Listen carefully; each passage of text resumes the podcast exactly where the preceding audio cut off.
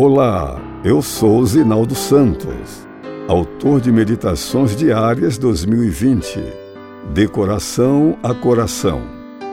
3 de março, terça-feira. A regra de ouro. Façam aos outros o que quiserem que eles façam a vocês, pois isso é o que querem dizer a lei de Moisés e os ensinamentos dos profetas. Mateus 7, 12 Segundo uma lenda grega, ao criar as cidades, Zeus presenteou suas criaturas com duas virtudes: o senso de justiça e o senso de vergonha. Com isso, acreditava ser possível a boa convivência entre os homens.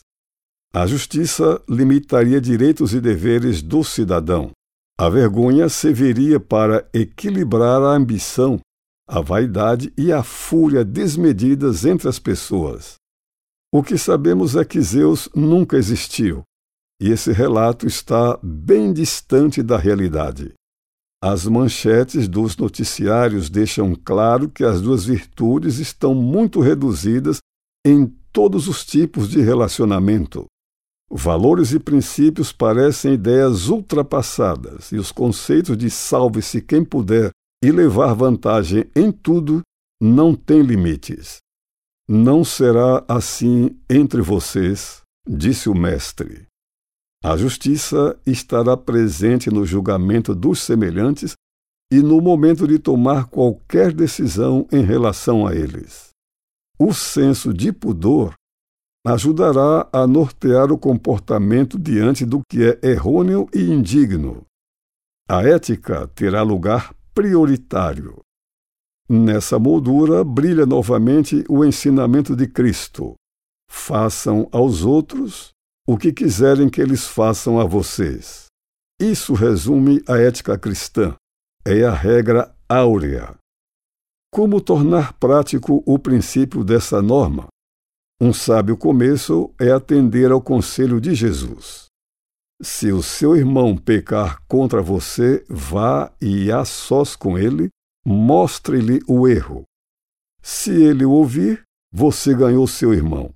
Além disso, devemos nos lembrar de que, abre aspas, o Salvador nunca suprimiu a verdade, mas disse-a sempre com amor. Em suas relações com outros exercia o máximo tato e era sempre bondoso e cheio de cuidado.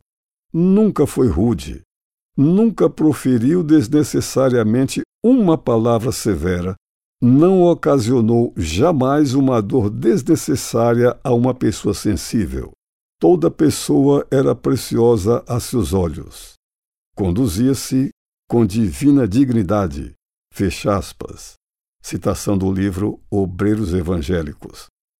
De Benjamin Franklin é dito que, carente de tato em sua juventude, chegou a ser tão diplomático, tão capaz no trato com as pessoas, que foi nomeado embaixador norte-americano na França. O segredo de seu êxito estava em um lema pessoal, adotado depois de muitas experiências dolorosas abre aspas, não falarei mal de ninguém e de todos direi tudo de bom que souber. Fecha aspas. Ótima ideia. Que tal colocá-la em prática hoje? Em nossa limitação humana, podemos encontrar dificuldade para fazê-lo, mas a graça divina pode nos ajudar a abençoar as pessoas com as quais nos relacionamos.